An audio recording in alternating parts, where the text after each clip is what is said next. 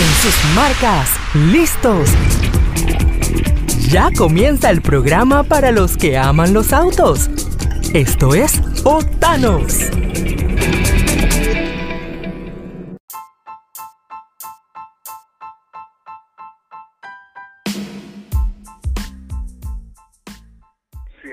Jorge Arosemena, presidente ejecutivo de la Fundación Ciudad del Saber. Así es, eh, ingeniero Arosemena, gracias por la oportunidad. Y... Soy ingeniero, estudié ingeniería, pero luego, bueno, es una larga historia, pero estudié filosofía y sociología. Y básicamente he ejercido la sociología.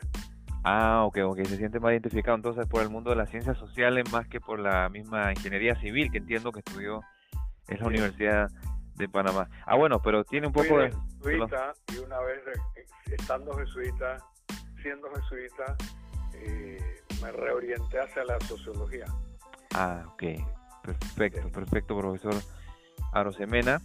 Eh, bueno, presidente de la Ciudad del Saber, y nos interesa preguntarle, porque hace poquitos días se inauguró una estación de carga para autos eléctricos en, en la Ciudad del Saber, y justamente queremos saber de parte de la, de la ciudad saber cómo es la estrategia general, qué, cuál es su prioridad, qué, por qué les interesa este tema de la movilidad eh, verde y qué otras acciones están tomando en este sentido, no solamente en esta estación de carga. ¿Cómo no? Bueno, nosotros partimos de, de nuestra misión y de nuestra visión. Y sí. queremos y estamos consolidándonos cada día como una comunidad innovadora que promueve el cambio social, pero desde una perspectiva humanista, científica y empresarial. Eh, ¿Para qué? Para construir una nueva sociedad, contribuir a una sociedad que sea realmente democrática, participativa, inclusiva, sostenible y a la sostenibilidad en particular aspiramos y es lo que estamos haciendo con cada una de estas pequeñas acciones como fue la inauguración del, de la estación de recarga de carros, vehículos eléctricos, o como fue un acuerdo que acabo de firmar hace una hora con un grupo que está haciendo reciclaje de plásticos y reutilización incluso una de sus aspiraciones es de convertir los autos actuales hacia autos eléctricos, los, existentes. para poner dos ejemplos, porque esto lo acabo de firmar. Sí, sí, sí, sí. Ahora, cuéntenos, cuéntenos. Nosotros aspiramos a hacer del campus de la ciudad del saber un modelo donde se ensayan diferentes eh, formas de sostenibilidad que sean replicables. Por ejemplo, nosotros decidimos hace ya buen número de años cuando hicimos nuestro plan maestro de desarrollo urbano de la ciudad del saber, preservar los edificios en cuanto a su valor arquitectónico de conjunto, pero remodelarlos todos por dentro hacia nuevas prácticas. Sí. Fue, fue en ese momento que decidimos todos los nuevos edificios que se construirían tenían que ser, como lo son, certificados LEED o LED, de, acuerdo a los estándares norteamericanos de edificios verdes. Así es. Y, de hecho, eso ha tenido dos grandes expresiones.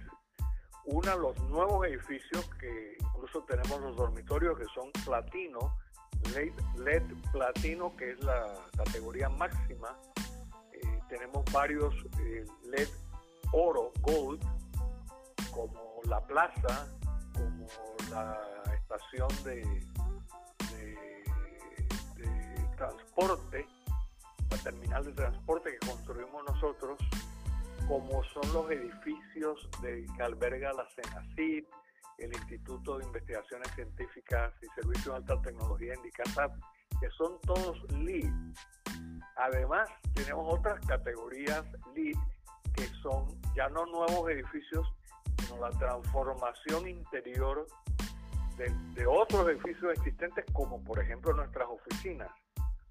Estamos en el edificio 104, lo que fue la sede del Comando Sur del Ejército de Estados Unidos, alberga las oficinas centrales de la Fundación y esta remodelación que supone cambiar todos los sistemas de aire acondicionado, eh, toda la circulación de aire, mereció del LEED la categoría platino también, nuestras oficinas. Sí. Eh, sí, profesor, muy interesante este, lograr esta certificación porque no es lo mismo, digamos, promoverlo que certificarse, ¿no? Es, es, diferente eh, obtener eh, de alguna forma un sello y de alguna forma comprometerse entonces con un estándar muy alto. quería, usted me lo mencionó, pero me gustaría que ampliara un poquito sobre la terminal de transbordo de Ciudad Saber porque eh, igual necesitamos, eh, por ejemplo, buses o necesitamos eh, movilidad de transporte público, pero ¿cómo es en el caso de, la Ciudad de Saber para que también los oyentes lo, sepan? Bueno, definitivamente aquí había solo una típica parada de bus con un techito y una banca.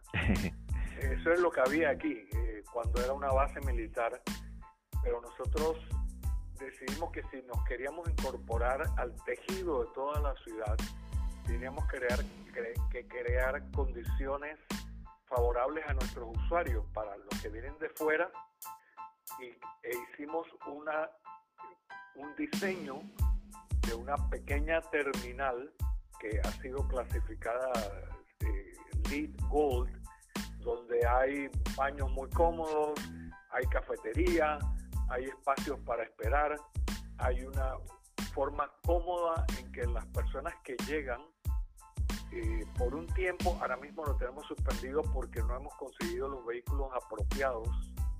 Teníamos los buses internos. Sí, los pequeños buses compactos, sí, sí, yo, yo los, veía. Bueno, pero esos buses no eran eléctricos. Ah, no eran eléctricos. Eran tradicionales que, circulaban con combustible regular. Como pero muy eficiente, o sea, se veía eh, pues con, emisiones más bajas, pues. Eso es lo que. Es. Pero aspiramos ahora a reemplazar, pero yo quiero recordarle a los oyentes que la Fundación Ciudad del Saber eh, es absolutamente funciona con los ingresos que genera. Nosotros no recibimos ni un solo centavo de subsidio, lo cual está muy bien. Incluso es muy positivo porque no dependemos de los aires que estén soplando en determinada administración, sino que nos dieron por ley, el, el Estado panameño nos dio por ley el patrimonio y nos dio el mandato de hacerlo viable financieramente para sus fines de promover el conocimiento, la investigación, la innovación. Pero vamos poco a poco. Ahora, por ejemplo, el reemplazo de los busitos de circulación interna, hemos tenido que hacer un alto hasta que tengamos recursos y mientras hemos ido sustituyendo toda la flota de servicio de mantenimiento de la ciudad del saber, que son vehículos más pequeños, pequeños camiones, etcétera, todos son eléctricos. Correcto, sí, eso lo, he podido ver y también llama la atención pues que han apostado por el tema eh, eléctrico. Eh, igual, perdón, sí, sí. igual hemos ido introduciendo paneles solares para generar energía, por ejemplo, en el centro de convenciones y también parte de las luminarias internas de la, de la ciudad del saber se alimentan de celdas fotoeléctricas, ¿verdad? O sea que estamos haciendo todo un esfuerzo por mostrar al resto, no solo de Panamá, de otros lugares, que es posible tener una comunidad y una sociedad y una ciudad organizada con otros patrones son amigables con el ambiente y que nos garantizan el futuro de, de nuestros nietos y los que ya somos abuelos. Es correcto. Eh, entiendo que hay, existe un plan de movilidad sostenible ya para la ciudad del saber. Eh, y en ese sentido quería saber cómo, eh, cómo avanza o qué, o qué nivel de, de desarrollo tiene. Eso está en, efecto elaborándose y ensayándose. Ah, ok. Yo creo que para eso una entrevista con alguna de las personas que está directamente más en el detalle sería muy enriquecedor. Claro que sí, claro que sí, podemos darle, eh, pues, eh, contactar a la persona que de pronto está cargado de ese plan para entonces profundizar más para, para el programa y para los oyentes. Eh, profesora Rosemena, ya estamos terminando la entrevista. Yo sé que usted tiene eh, una actividad ahora y quería eh, pedirle un mensaje para los oyentes sobre, al final, eh, lo que significa la ciudad del saber y sobre todo a la sociedad panameña. ¿Qué, qué, cuál, ¿Qué está buscando? ¿Cuál es el objetivo para reforzar el mensaje?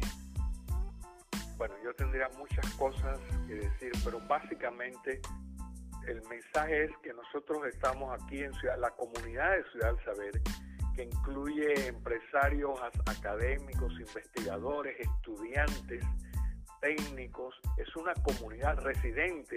Nosotros tenemos más de 120 residencias de personas nuestras y de, y de la comunidad en general que podemos convivir en armonía con el medio ambiente, con la naturaleza, por eso hemos decidido preservar todos los espacios verdes. Aquí ningún nuevo edificio se puede hacer a no ser que sea sobre huellas que ya existían de construcción. Bien sean áreas como era el, área donde estaban los camiones militares, hoy día está la CENACIT, la CENAMEP, Indicasat, y todo ello con claros criterios de procurar la sostenibilidad en armonía con el medio ambiente.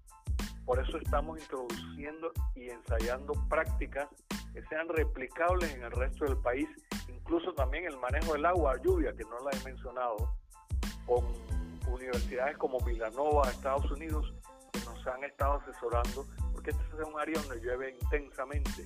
Claro.